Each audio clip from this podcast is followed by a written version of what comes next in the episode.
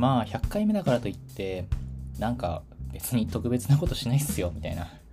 いつも通りのなんかどうでもいいオープニングトークから始めようかな。そっちの方がかっこいいかな。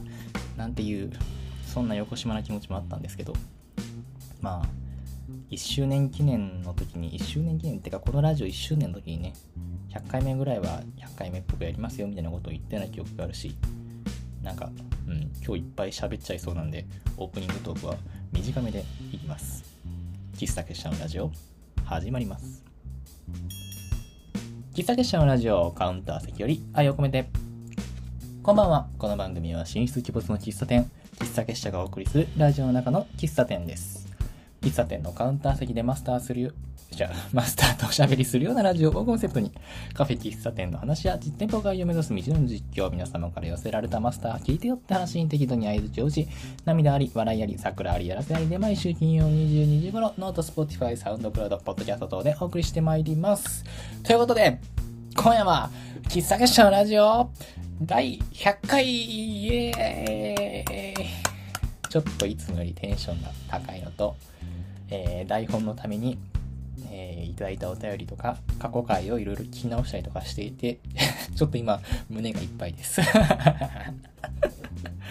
あ。今夜の一杯は、喫茶結社ブレンド夜明け前をいただいております。普通にホットコーヒーでいただいてますが、このね、夜明け前もね、このラジオ始まった頃にはなかったと思うと、なかなか感慨深い味わいがありますね。ああ、美味しい。そうなんですよ。今日で、この喫茶結社のラジオは通算100回目を迎えまして、まああのー、毎週、まあ、たまにお休みしたりね、なんかたまにこう、文字だけの文字会っていう0.5回が入ったりするんで、ノートのカウントは多分101個目のノートみたいになってるのかなちょっとわかんないですけど。なんですけど、まあまあまあ、毎週、一応ね、それでもまあ毎週金曜ということで、えー、100回ってまいりました。100週間やったってことですよね。100週間やるとこれ何、何年ぐらいになるんでしょうね。初回ってないつ？初回っていつ？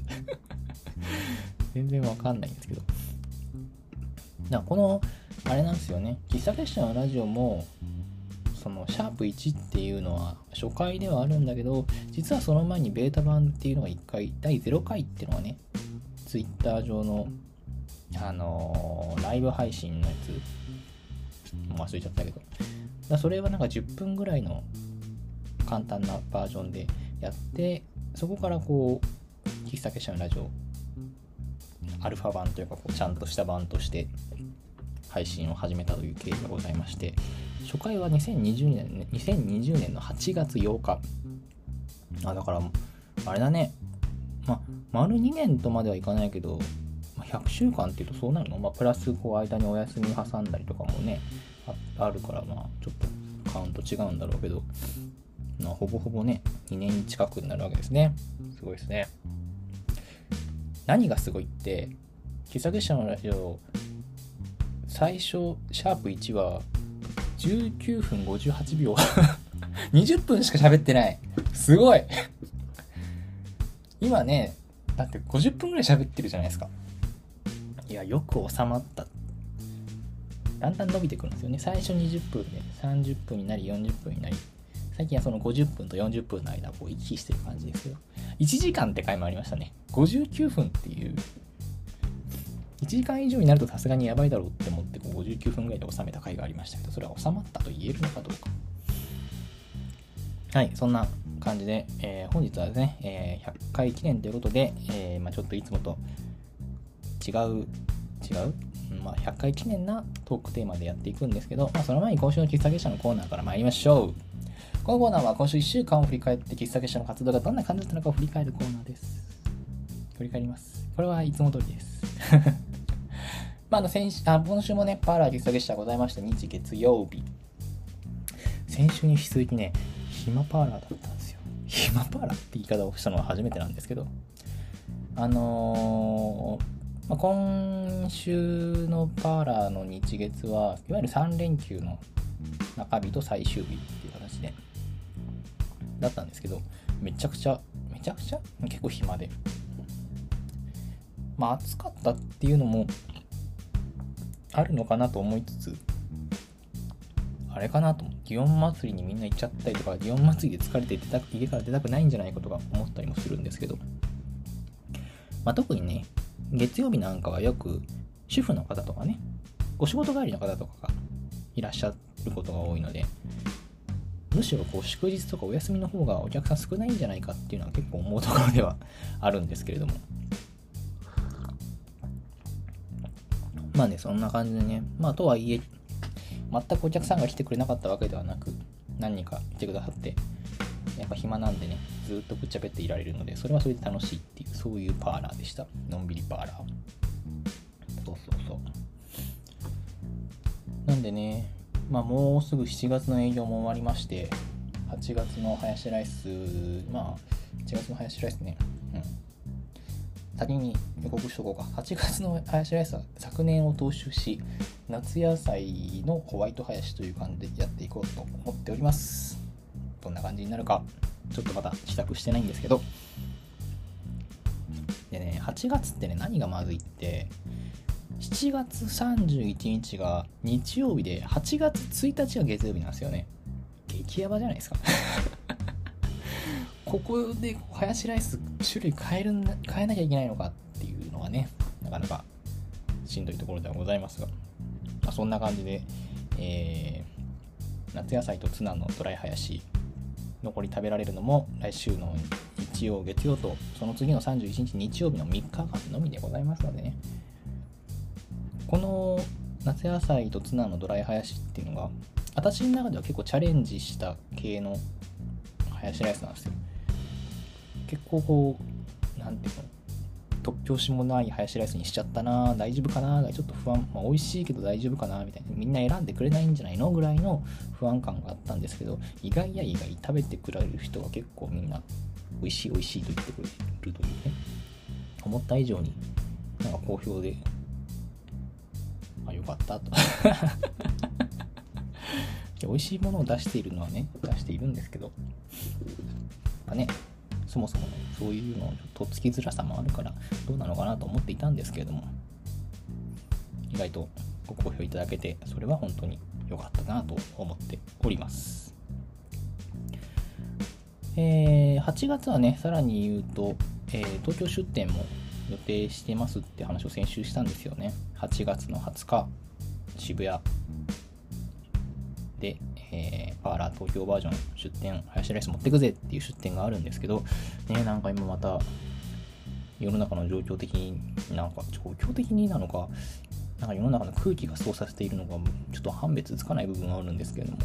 なかなかこう、大丈夫かっていうところもございまして、あんまりこう、大っぴらにまだ告知ができていないという、そういうざまでございます。まあまあまあ、その辺はまあ、まあ、とりあえず告知をして、近近くなって本当になんか微妙な感じになるんならまあその時考えるけれども今のところはやる予定でおります、えー、戻って7月。7月は30日土曜日、えー、ニコさんの個展言葉についてに出張暗躍してまいります。あのー、今回の、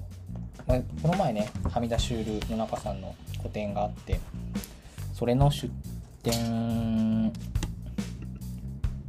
そっか。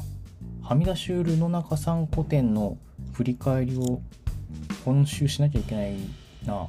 今週しなきゃいけないけどちょっと今週喋る間がなさそうなので来週喋ります。来週めちゃくちゃ楽しかったって話をします。すいません。いやちょっと100回目ちょっとねいろいろ話すこと多くてね。えー、っとまあ、とはいえ、告知をちゃんとします。えー、30日、えー、ニコさんの古典言葉について、こちらは、えーまあ、会期的にはもう今、絶賛会期開催中でして、7月13日から7月30日の、えー、水、木、金、土、12時から5時、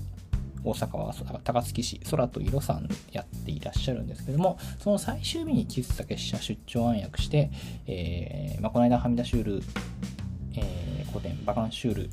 に出店したみたいな感じでオリジナルのメニューを持っていこうかなと思ってはいるんですが、まだ何も試作が落ち着いておりませんので、その辺の告知は後々というかお楽しみという感じでございます。はい。っていうのが、えー、7月30日にありますよというのと、えー、そうですね、今週は土曜日に、えー、出張暗躍阿弥陀シュール野中さんの個展バカンシュールにも行ってまいりました。その辺の振り返りはこれ多分結構しっかり時間取んないと振り返りの良さが伝わらないっていうかこうめっちゃ喋りたいことあるんでちょっと今日の100回目で喋れる自信はないので来週ちゃんと話します。すいません。そんな感じでございます。それが、えー、今週の喫茶月謝のコーナーでございました。ダメだね。浮き足立ってるね。100回目だからっつって浮き足立ってますよ。全くもう。こういうのはさやっぱりこうさもいつもと変わらない風でいや別に100回なんて気にしてませんけどみたいな感じで進めるのがいけてる気がするんですけど私はそんなにいけてないのでちゃんと浮き足出します。ということで今夜のトークテーマ喫茶結社のラジオ100回記念喫茶結社のラジオアワード。はいえー、っとですね、このラジオで何週間にわたって、えー、募集しておりましたが、リスナーの皆様から、えー、この回記憶に残った、この回印象に残っているぜ、この回記憶に残っている、この回が良かった、この回が微妙だったみたいなそういうのお便りをいただいて、それをご紹介して、ご紹介しながら、喫茶結社のラジオ、この100回までを振り返っていくという、そういう企画でございます。いやー、100回もやってるんだね。うんまあ、うん、そうね。そうね。100回もあるとね、自分が何喋ったか結構忘れちゃってるんですよね。だから今回お便りを、まあ、いただいて、改めて思い出したこととかもいろいろあったりとかして、まあ、そういうのも、なかなか面白いかなと思うんですけれども、まあ、まずはね、この私、寺西自身がですね、印象に残った回というのをちょっと振り返っていこうかなと思います。100回、100回ですよ。本当に何喋ったか覚えてないので今回この収録前台本作る段階でこういろいろ振り返って。まずね第65回。えー、喫茶月謝のラジオ第65回。コツコツやる話ですね。この回はね結構印象に残ってるというかね。あのー、ありていに言うと愚痴会ですね。この回はあのーまあ、トピックとしては私が商工会議所に行って事業計画の相談をしたっていう話をそこからこう何て言うんだろう。そういう話なんでその商工会議所行ってきたんだよねって話から始まるんですけどこの回はものすごくこうそこでいろいろなんか自分の至らなさというか考え詰めきれてなかった部分をこう目の当たりにしてすげえ落ち込んだっていう話をこうひたすらしてる それをこう40分間ぐらいずっとしてる回なんですけど。いやもうこれはこの回でも言ってるんですけど愚痴会と呼んでいる伝説の愚痴会ですね。このそうそうなんですよ。この回は普通に落ち込みながら喋ってる回なんですけどなんで印象に残ったかっていうと、まあ、正直聞き直すのも嫌な嫌っていうかなんだろう。普通に別に今そんな落ち込んでるとかそういうのないんですけどこの当時はめちゃくちゃそういうのをちゃんとしっかりと全面で受けてしまってまあそういろいろこう商工会議所の方にあのアドバイスをもらうんだけどそのアドバイスをもらうことによってあ全然自分が詰め切れてなかったかもしれないみたいなこととかえもしかして自分ってあんまりちゃんと真剣にやれてなかったのかな？みたいなちょっと疑心暗鬼になっちゃって落ち込んじゃったっていうそういう回なんですよ。でまあなんでこれが印象に残ってるかっていうと、まあ、そういうすげえ落ち込んだ回あったよなっていう印象の残り方もそうなんだけどそうやってめちゃくちゃ落ち込んでいたけどそういう日でも喋れるんだっていうのが割とこう自分の中でなんだろうエポックメイキングというか発見があった回で。だからあれよねよくお笑い芸人の方とか言うじゃないですかそういうなんか自分の不幸とか不幸っていうと大げさなんだけど嫌なこととかをこう笑いのネタにするみたいなそういう言い回しあるじゃないですか。なんか私もそういうちょっとしんどいこととか嫌なことがあってもこうやってラジオで喋ることができるんだってそれぐらいにネタにはできるんだっていうのが割とこう自分の中で発見だったのと。あともう一個ねそういうそういうことを話すことによって自分がちょっとすっきりしたっていう部分もあってこの回で。だそういう時にもう本当にさただ愚痴を垂れ流してるだけの回だからさ聞いてる方としてはたまったもんじゃないような気はするんだけど するんですけどね。ただやっぱそういうのもこうなんだろう喋らせてくれる喋る場所があるというまあそれを聞いてもらえてるかどうかはちょっと置いといて幸いこの回をあの配信してから何かクレームが来たりっていうのはなかったんですけどなんかそうやってこう自分が何かをこうしゃべしゃべることができる場所があるっていうのがすごくありがたいなと思った回だったのでそういうありがたさを実感した回だったっていう意味でもとっても印象に残ってる回でしたね。65回目うん。あともう一個印象に残ってる回があってこれはねあの20回シャープ20喫茶結社のラジオ20ウルトラマン Z から感じたオンラインの盛り上がりの話。あのね、まあ、なんかタイトルからお察ししたんですけどこの回はどういう回かっていうとウルトラマン Z っていう番組がねテレビ番組がこの当時2020年の12月の終わりの頃に最終回を迎えてその最終回もそうだし前編を通してウルトラマン Z っていうのはめちゃくちゃ良かったっていう話とその最終回で起こったインターネット上のムーブメントの話。オンラインですごい盛り上がってたんだよねっていう話をしてる回なんですよ。あのねこの回は本当になどう印象に残ってるかっていうとあの、まあ、単純にね私がウルトラマン Z の話をこうずっとこう喋ってる回なんでただただそれは 私は楽しいんですよ。田口監督がめっちゃ良くてみたいな話とかね。演出がさみたいな話をずっとしてて。それはもちろん楽しいんだけど実はこの回の前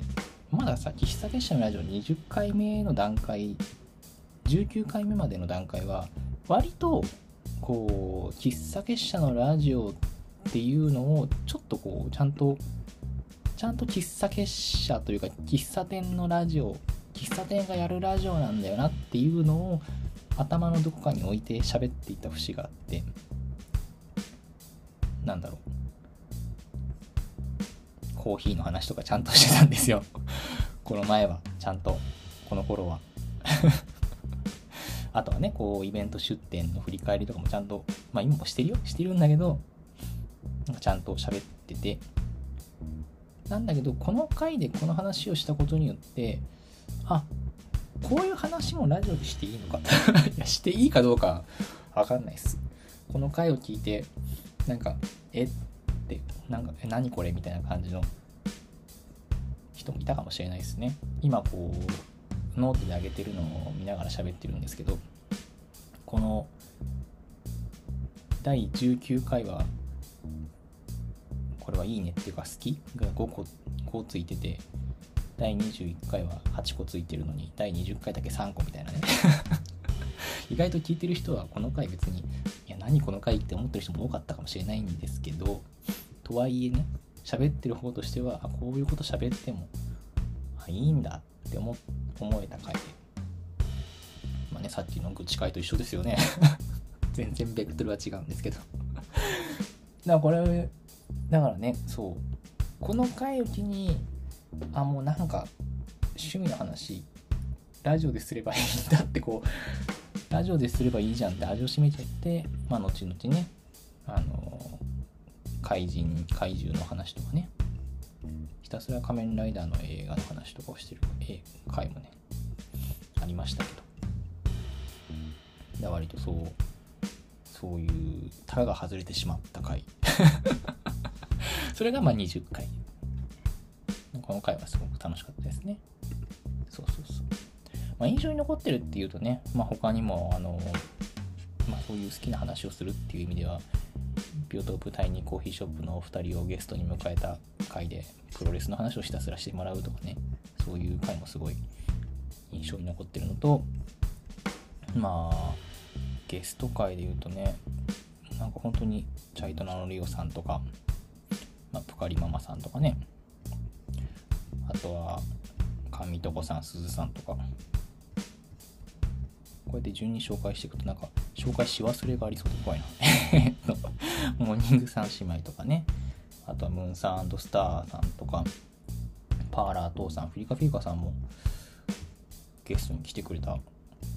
来てくれましたよね。そういうゲスト会はものすごい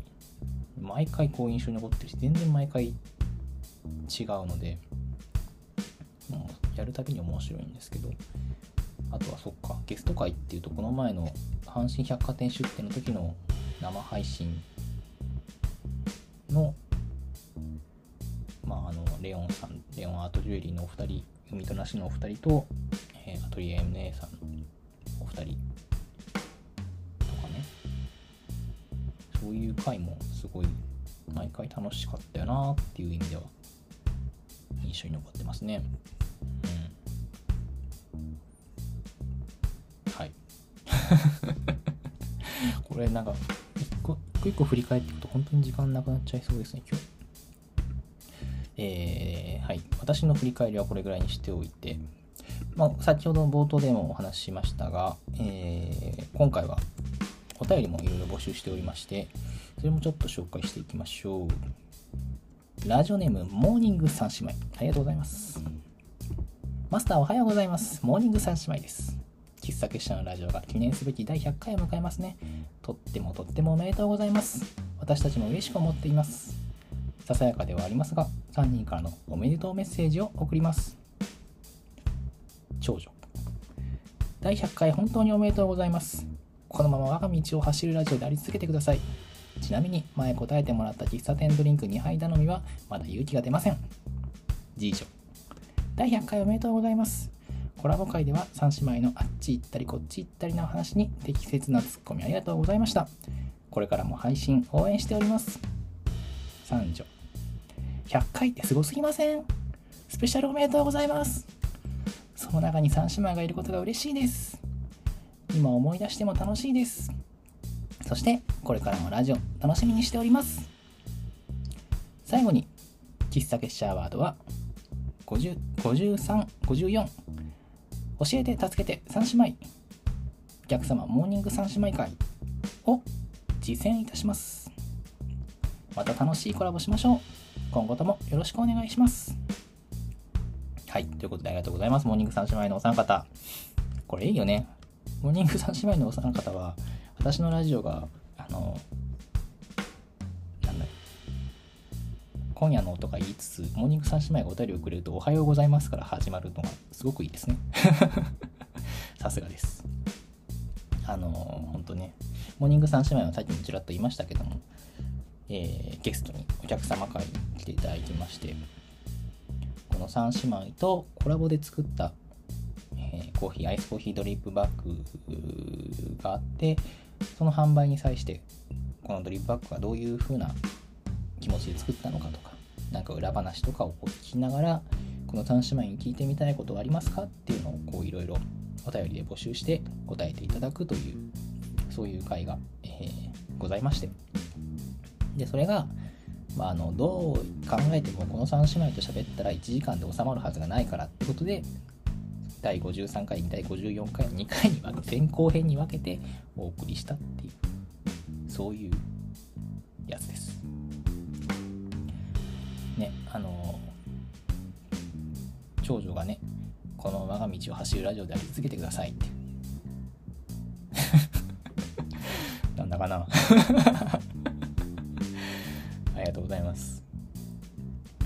えー、そうこのね三姉妹会はすごくうんなんていうかねずっと笑ってる回っていうか収録からすごく面白かったんですけどあの編集作業中もねめちゃくちゃ笑いながら編集してたぐらい面白かった回で。今回のこのお便りをいただいたからどんなラジオだったっけなって聞き直してたんですけどそれも聞き直しながらめちゃくちゃ笑うっていうもう何回聞いても面白い回で。本当にこのお三方がそれぞれこう全然キャラクターが違う3人でで喋ってみるとすごい面白いし3人とも面白い人たちなんですけどそういう中でしっかりとこの自分たちが作るものはこういう思いがあってっていうこだわりがちゃんと見えるそういう回になったかなって思っていてそれもすごく良かったなと思って。このお三方とやると本当にいつもの喫茶結社のラジオとは全然違う賑やかさがあってそういうのはすごく楽しかったのでまた是非ねあのお客様会としてゲストとして出てきていただきたいですねこのお三方は。本当に。なんかねモーニング三姉妹はジンの販売とかされていて今もちょっとずつこうファンの人が増えているんじゃないのかなって思うのでその辺もねなんだろうな。そういうすごく嬉しいですよねこう自分と一緒にやってくれて自分のことを応援してくれる人がまたさらに他の新しい人に応援してもらってる様っていうのが今もこうちょこちょこ見えるっていうのがすごく嬉しい。パーラーのお客様でもねいるんですよ。そのモーニング三姉妹といつか会ってみたいっていう。だからねすごいですよ。モーニング三姉妹やりません？パーラーで。ぜひぜひね。これからもなんかこれからの活動も楽しみなお三方ですね。あのお便りありがとうございます。本当にねあの会話楽しかったですね。もう一枚いっておきましょう。ラジオネームジンさんからのお便りです。初めてお便りを送りました。喫茶結社のラジオ100回目。おめでとうございます。パーラーにはお邪魔したことがありませんがラジオから流れる寺西さんの話し方や声のトーンが心地よくほぼ毎回聞いてます。祝100回記念ラジオアワード。記憶に残る回は53回と54回です。私がこのラジオにたどり着いたきっかけになったモーニング三姉妹のゲスト回です。モーさん誕生話や古典の話寺西さんとのコラボの話など4人の笑い声などを交えつつわちゃわちゃした雰囲気で聞いていて、えー、楽しかったです。三女のニコさんがコーヒーをぶちまけたりしてるけど三姉妹のでは一番しっかり者とか独特の置き方してるって話など面白かったのを覚えてます。先日ニコさんの古典言葉についてを見に行ってきました。ひらがな一文字一文字を異なるデザインにして並べた作品があってじっと眺めてしまいました。どんな思いが込められているのかじっくり聞いてみたいですね。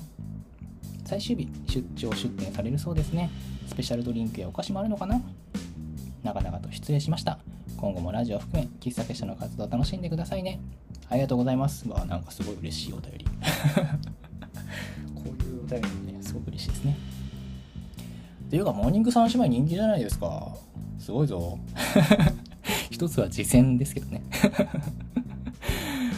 あのー、そうねさっき言ってたモーニング三姉妹ゲスト会を押していただきまして。そう、あの、そう、さっき言ってなかったですよね。モーニング三姉妹の三女がニコさん、冒頭に、えー、告知した、今古典をされている言葉についてという古典をされているニコさんなんですけれども、そのニコさんの、ニコさんがね、あの、ラジオの最中にね、コーヒーぶちまけたりとかね、あの、グラスが1人だけ、せっかくグラスを今回のあの販売に合わせてグラスを作ったのに1人だけグラスが普通のグラスを使ってるとかね。いろいろこう面白トークがあるんですけどでも実は3姉妹の中で一番しっかりしてるしすごい職人肌なクリエイターなんですよねって話をしたりとか。あとその後編の方ではこうお便りを募集して3姉妹に聞いてみたいことありますかっていう中で朝起きられなくてモーニングになかなか行けないんですけど起きる方法とかありますかね？みたいなそういうお便りが来て。その中でこう三女のニコさんがすごい独特な置き方をしてるっていう話があって、まあ、それはどんな置き方かっていうのは是非あの54回を聞いていただければねあのすごくわかると思うんですけど、ぜひ聞いていただきたいんですけど、まあそういうのが面白かったっていうふうにあのジンさんがおっしゃっている。ね。はい。このお便り、そう、その時は、その時お便りを送ってくれた方が、また後からね、後後々お便りを送ってくれて、ニコさんが教えてくれた置き方はちょっと私には早すぎたみたいですっていう そういうオチまでついてるっていう、とても楽しい回でしたね。そっか、三姉妹、三姉妹からこう、ラジオにたどり着いてくれる方っていうのもいらっしゃるんですね。本当に嬉しいことですね、それは。そっか、ありがたいな。ニコさんの個展まだ私行けてないんですよ。出店前に、出張前にちょっと一回行っとかなきゃと思っているんですけども、すごく、そっか、ニコさんが単独で、三女だけ単独で、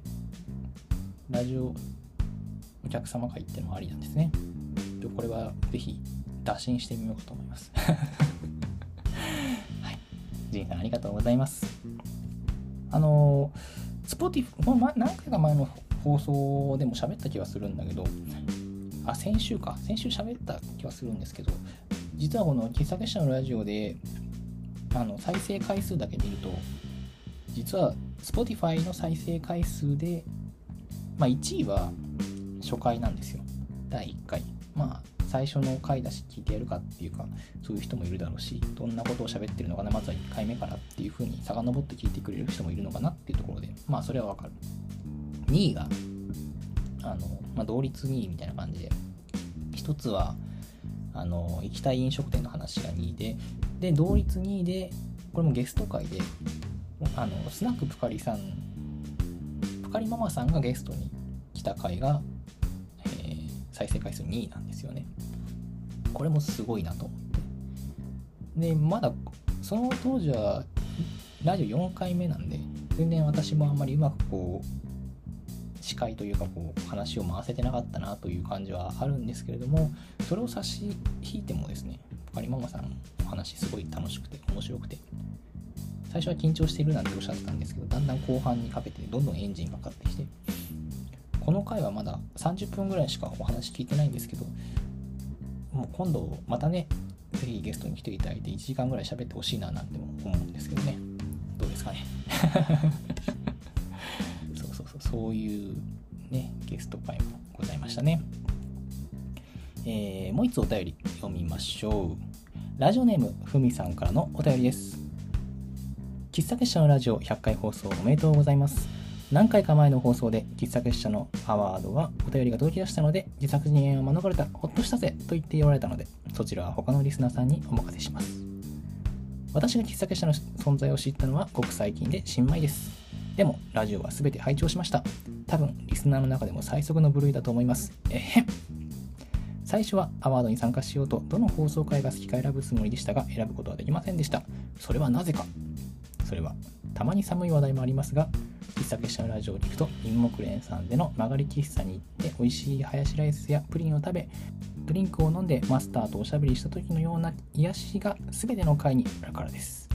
そして私がマスターから感じるのは彼がとても謙虚であり、常に感謝の心を持って頑張っている人だということです。こんなたくさんのいい心を持っている彼だから、いい人が集まるのだと思います。商工会議所や不動産屋へ行き相談をして今はまだハードルの高さを感じておられるようですが私は彼がきっと近い将来彼の,、えー、彼の夢を叶えると信じています。これからも喫茶結社を応援しています。頑張ってくださいね。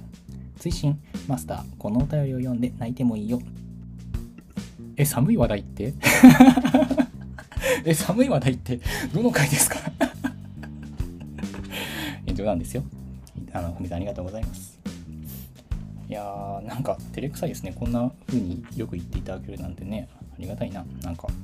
そっか、そっか なんか、なんかな照れちゃうな。あの、このふみさんがね、ラジオ聴き始めたのは本当に今年の5月ぐらいからだと思う。下手したら6月ぐらいだと思うんですけど、そっからね、全部聞いたっていうんでね、どんなスピードで聞いてるんですかっていうのは、ちょこちょこパーラーでもお話ししてますが、いや、多分間違いなくリスナーの中で最速の部類です。それはもう間違いないです。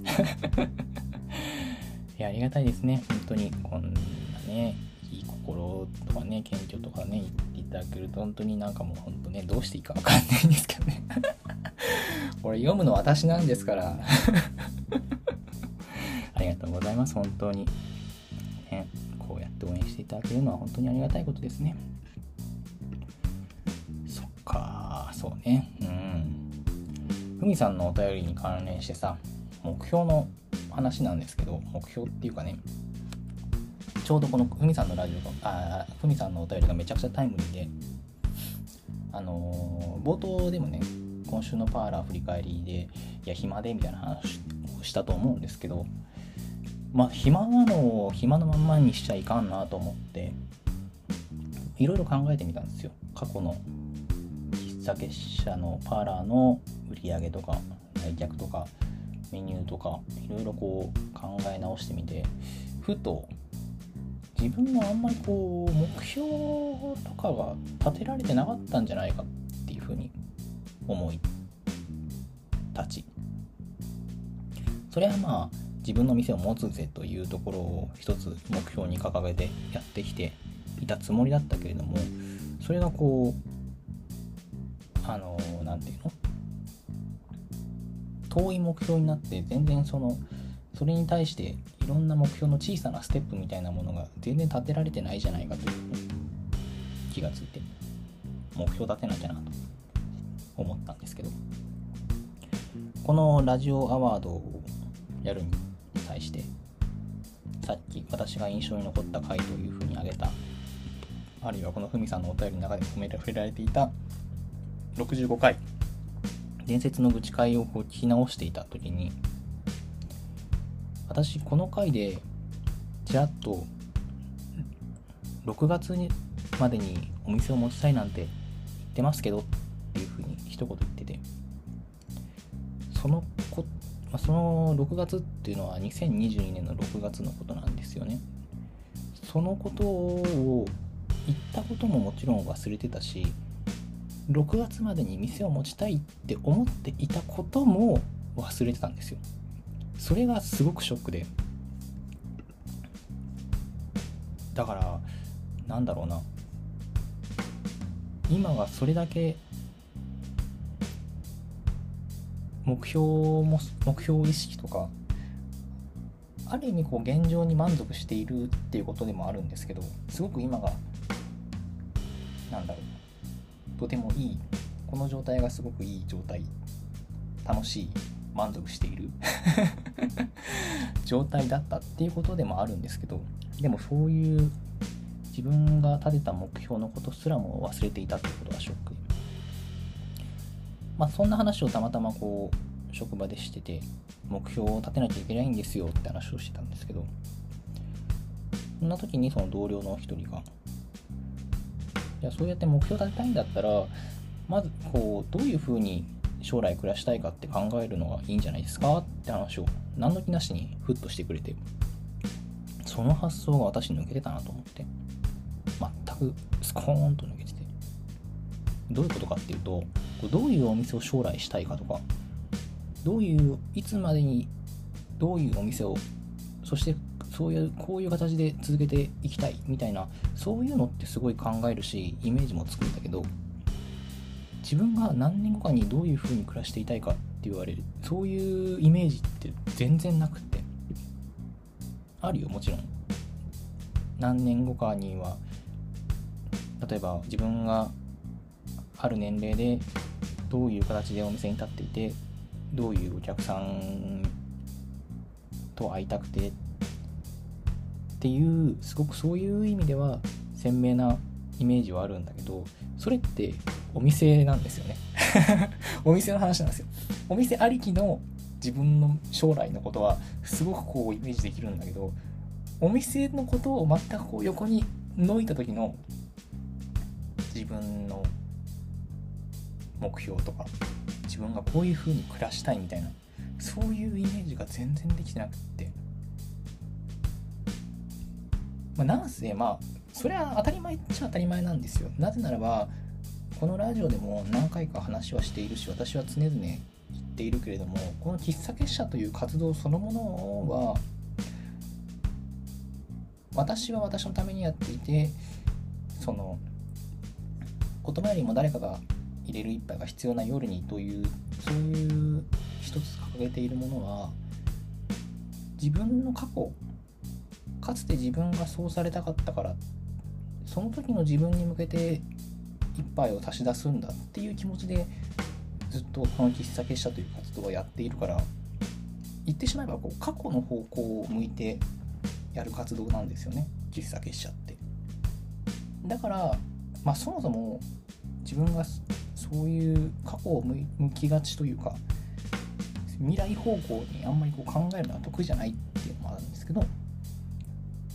まあ、だからこそこう今まであんまりこう自分がどう、まあ、ある意味何ていうのかなプライベートっていう言い方が合ってるかどうか分かんないけどそういうお店っていうことを抜きにした時に自分がどういうふうに暮らしていきたいかとかどういうふうに過ごしていきたいかみたいなことって全然考えてなくって。でもそれがもし考えられるのであればその目標というか自分がこうありたいっていうのがそれはじゃあそうするためにじゃあ喫茶結社はどういうふうにしていくべきなのかとかあるいは喫茶結社以外の活動をどういうふうにするのかっていうのがきっと考えられるはずでつまるところそういう自分の喫茶結社以外のこと自分が未来方向に考えを向けることができたのならばそれは回り回って喫茶結社の活動をよりよくより具体的にステップを踏む形になるのではないかなと思っていて、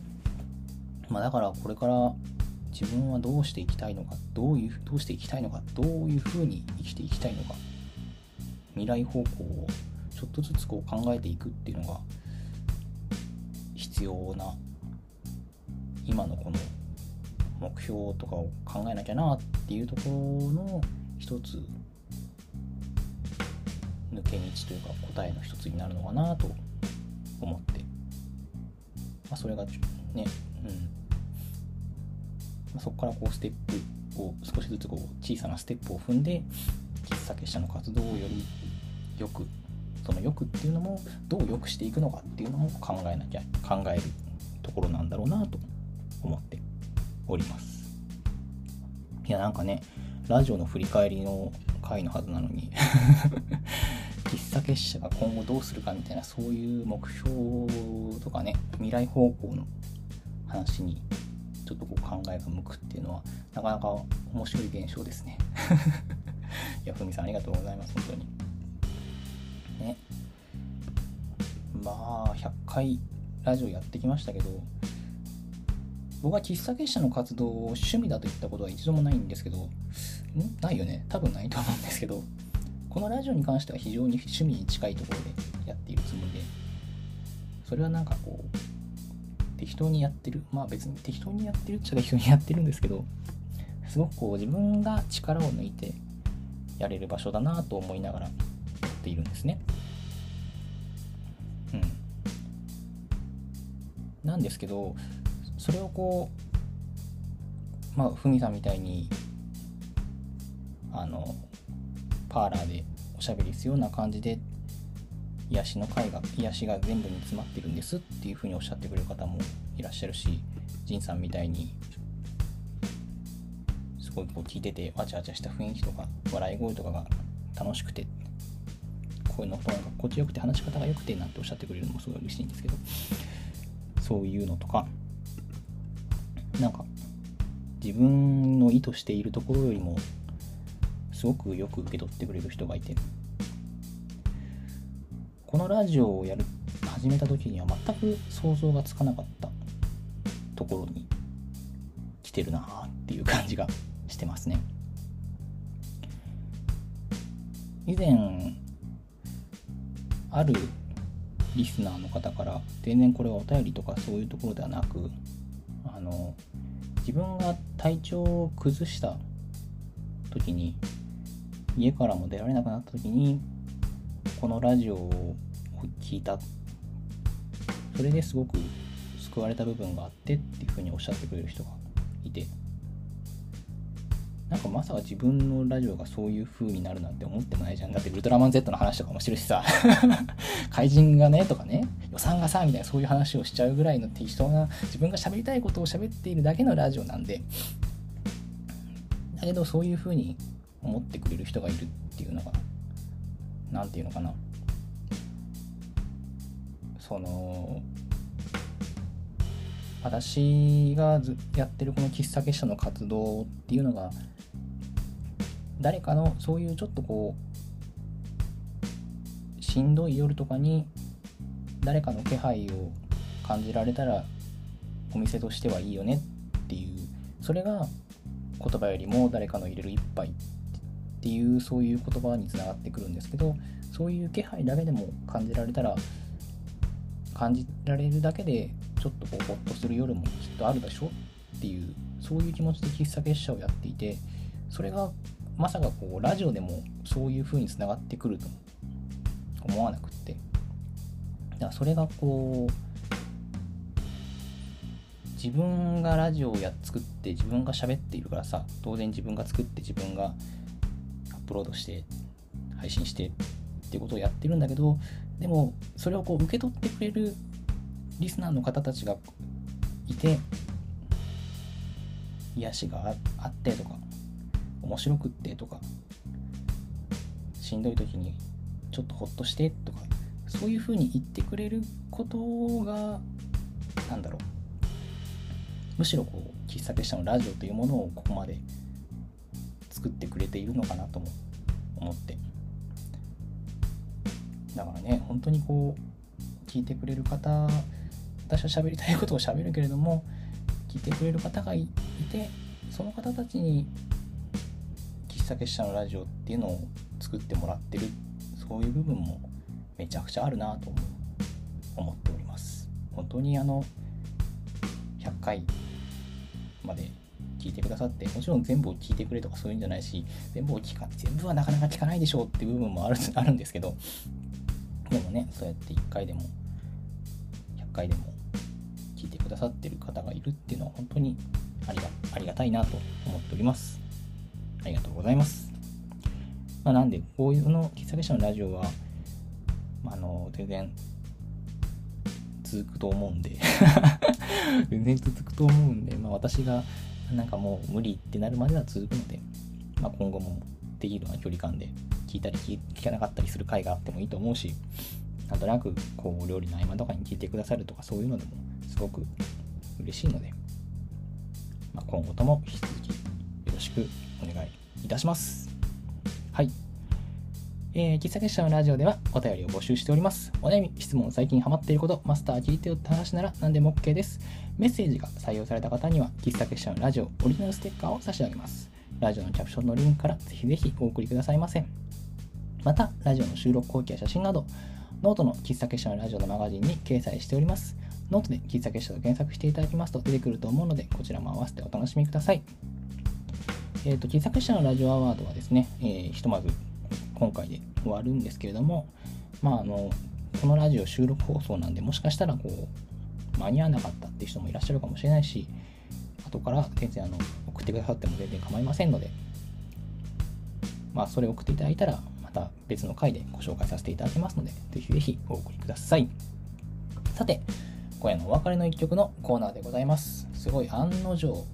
案の定結構喋っちゃってですね今日。この番組では毎週お別れの一曲をご紹介しております。ネットラジオなので放送することはできないので、えー、勝手に検索して聞いてくださいね。ノートのラジオのページや Spotify のキャプションにはリンクを貼っておきますのでそちらからもどうぞぜひぜひお楽しみください。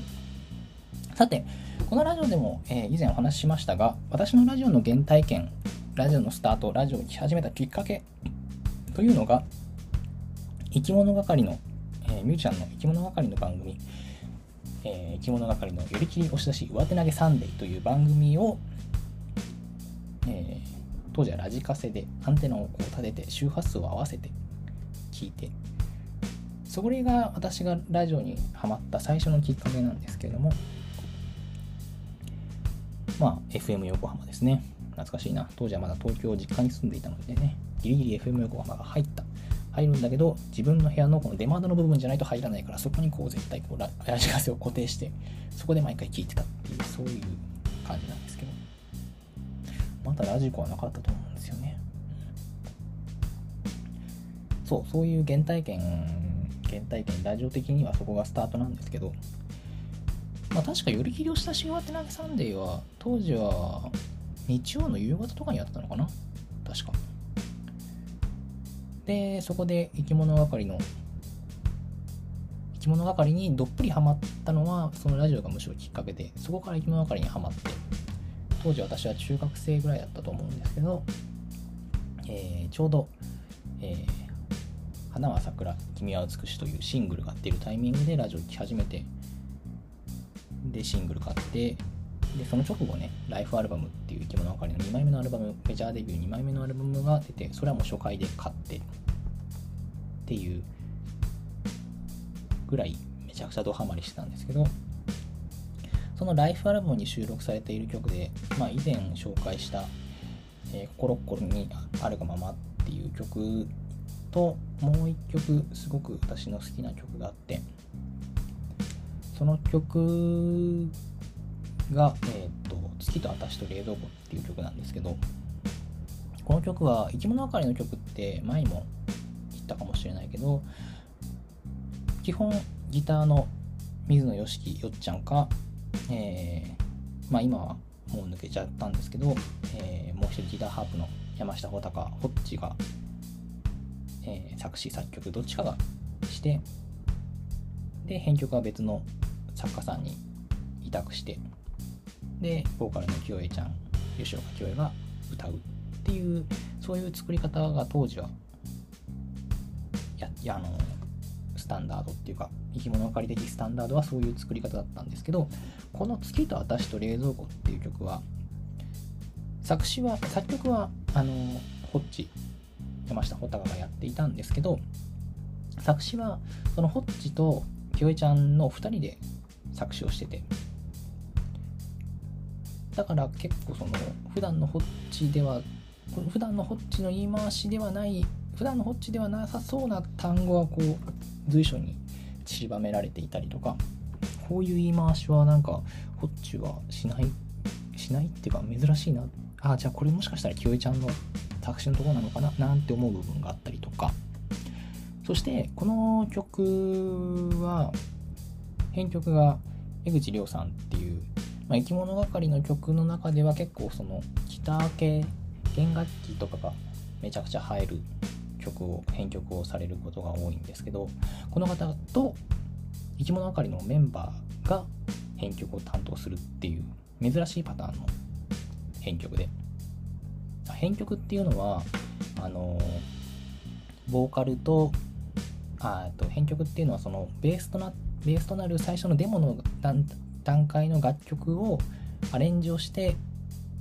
この曲で言うとそのデモの部分ではギターで曲を作ってると思うんですけどそのメロディーコード進行にさらにこうドラムを加えたりとかギターを加えさらにエレキギターを加えたりとかベースを加えたりとかそのギターの部分もちょっと別の感じにしてみたりとかっていうのを編曲っていう作業なんですけどその作業をその江口さんと生き物の中の3人でやるっていうそういうちょっと珍しいパターンの編曲でして普段だったらね委託で1人にお願いしてるんだけどね。これ多分そういう作り方をしてるからなのかそれともその江口さん編曲だからなのか分かんないけどなんかベースが後半のベースがめちゃくちゃかっこいいんですよ。すごくかっこいいんです。もうなんかうわあこんな感じの動き方こんな基本静かな曲なんですよこの曲。めちゃくちゃ静かな曲でバラードっていうか静かな曲っていう言い方の方が僕はしっくりくるんですけどだんだん後半につれてどんどん盛り上がってくるんですよ。でその後半部分のそのベースとかがめちゃくちゃかっこいいんですよね。でハープハーモニカのハーモニカもこうすごく印象的に入っていてもうすごくいい曲なんですよ。でこの曲はライブで聴くとあの清江ちゃんとリーダーのよっちゃんがまあ清江ちゃんがメインのボーカルを歌ってコーラスによっちゃんが入るっていう。でもそのコーラスも1番のサビでは入らないで2番のサビから落ちサビはコーラスが入るって。だんだんだんだんこう盛り上がっていく。そういう曲なんですけど。もうそれがねすごくかっこいいですよ。でかっこいいだけじゃなくてこの曲はすごくこう最初、うん、静かな曲っていう風な言い方をしたんですけど何て言うのかな。物語曲の中のテーマも月と私と冷蔵庫っていうぐらいわかると思うけど夜が舞台になっていてその静かな夜に冷蔵庫にもたれながら月を見上げるそういう曲なんですよ。この曲はすごくこう意味深な歌詞もすごい意味深な。ちょっとパッと見て意味がどういう意味なんだろうって考えてしまうような言葉の使い方歌詞の部分もあったりとかするんだけどそれ以上にこうただその曲と言葉とっていうのをこう耳にするだけでなんだかこう落ち着くっていうよりかはちょっとこう寂しい夜とかしんどい夜に寄り添ってくれるようなそういう曲で実際に私はこの曲でそういう夜を何度超えてきたかわからない。すごくここの曲に助けられた部分があって。だから何ていうのかな。多分生き物係の楽曲の中でもかなり人気の曲の一つだとは思うんですけれども。こういう風なこうやって誰かの夜に寄り添える。まあこれは音楽だけどそういうものが作れたらすごくいいだろうなっていうのは今も自分の作るものの根底に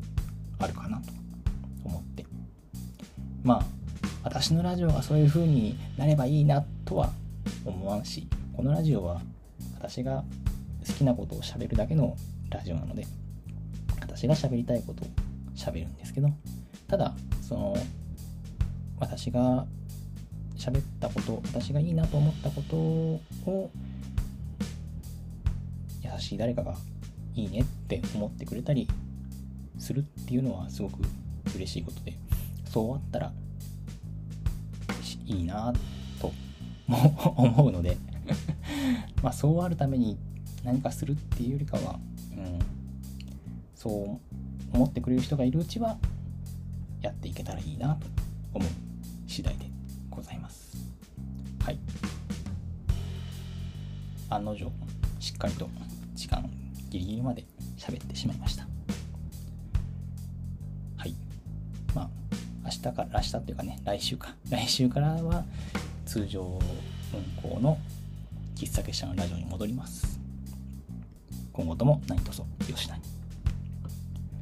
それでは今夜のお別れの一曲は生き物係で月と私と冷蔵庫皆様今宵も素敵な夜をお過ごしください。またね。